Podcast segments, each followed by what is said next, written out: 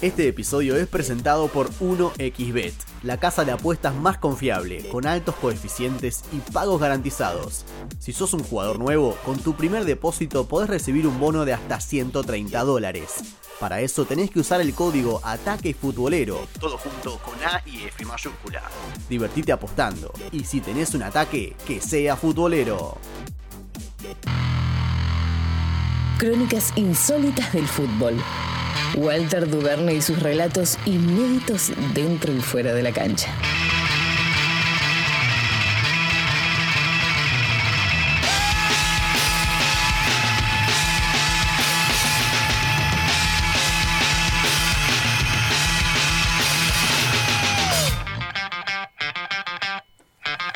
Y nos metemos en el capítulo número 8 de esta crónica insólita que les traigo, que he titulado Los hermanos sean unidos, ¿sí? Los hermanos sean unidos porque esa es la ley primera, decía el Mantín Fierro, ¿sí? Que muchos de, de todos ustedes lo han leído seguramente.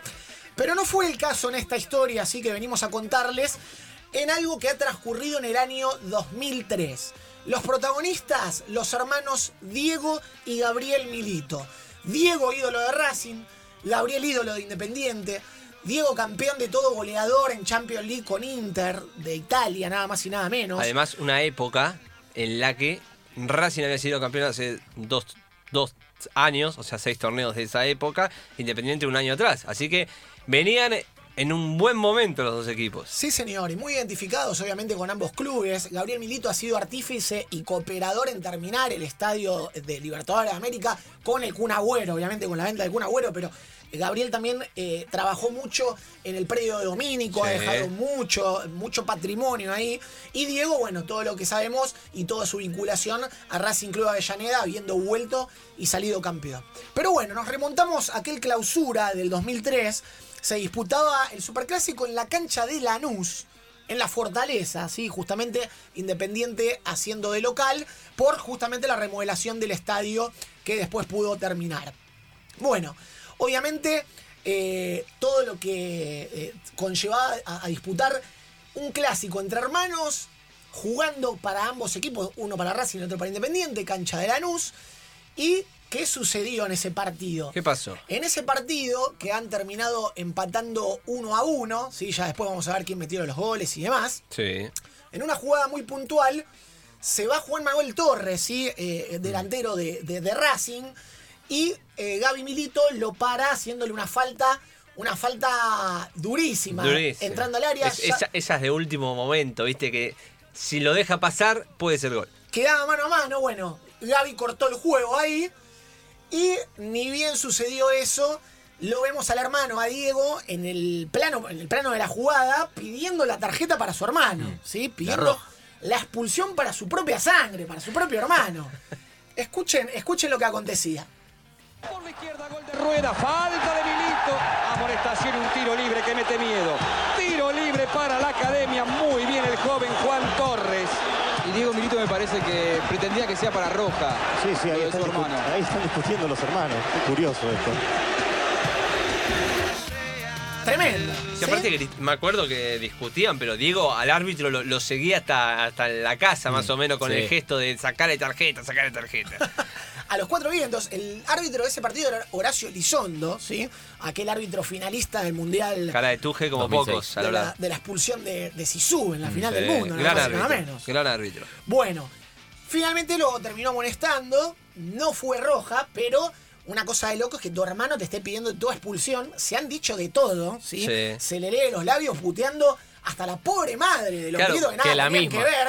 Que La Diego le decía, pero sí la misma, no me diga eso. porque- Y, y Gabriel que le decía, ¿qué, qué, qué pedí roja? ¿Qué pedí roja? Le decía. Tremendo. Bueno, después los ha juntado un programa, un programa muy conocido eh, como Mar de Fondo. Histórico. Y escuchen, porque ah, estaban los dos juntos, escúchenlo porque es buenísimo. ¿Vos le dijiste Chalo? Eh, sí, Roja, el último hombre. Y Gabriel eh, puteándome eh, de, de todo, de todo me decía. ¿Para cómo no te puede putear? La famosa y típica no te la podía tirar. Sí, me la tiró también. Me la tiró también. ¿Qué te- Sí, todo. Ahí se, nubla- Pensá en mamá, pensá en es la, mamá. misma, es la misma que la tuya. Bueno, tremendo. eh, contando ambos. Después Gaby también eh, en un programa le dice nada, un vigilante. La verdad que me, me imagino cómo habrá sido después de, de ese partido una comida, ¿no? Familiar. Un domingo familiar. Fueron a cenar, fueron a cenar, esto lo contó hace poquito, no recuerdo en, en dónde fue. Volaban tenedores, carbadientes, volaban todo en la mesa. Aprovecharon y fueron a comer a la casa de los padres y se siguieron peleando ahí y contó, creo que había sido Gaby que contó hace poquito y dijo que el padre tuvo que intervenir y dijo basta porque se van los dos porque seguía la discusión. Seguía Tremendo. la discusión, tremendo, una, una cosa rarísima. Muy insólito que encima en el seno familiar, ¿no? Que Igual- tus dos hijos se estén puteando, eh, eh, puteando a tu mujer, a la mamá de ambos, Claro, en, claro. la tele. Imagínense para el padre, ¿no? Igual clásico, acá lo banco a Diego, ¿eh?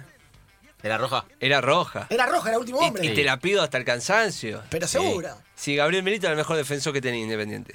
Sin lugar a dudas. Bueno, eh, después obviamente habrán mermado todo en la semana, ¿no? Eh, Y volvieron a ser esos hermanos unidos de siempre, pero eh, es un, un suceso que, que ha quedado en la historia rica, ¿sí? Del fútbol argentino.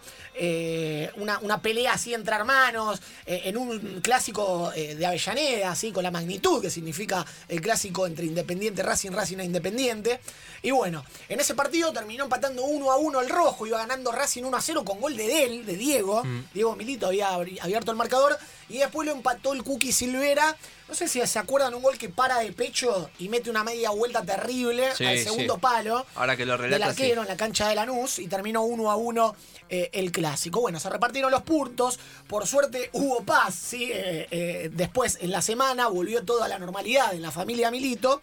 Y obviamente cada uno con su identificación con cada equipo de Avellaneda terminó dejándonos esta linda octava crónica insólita del fútbol aquí en Ataque Futbolero.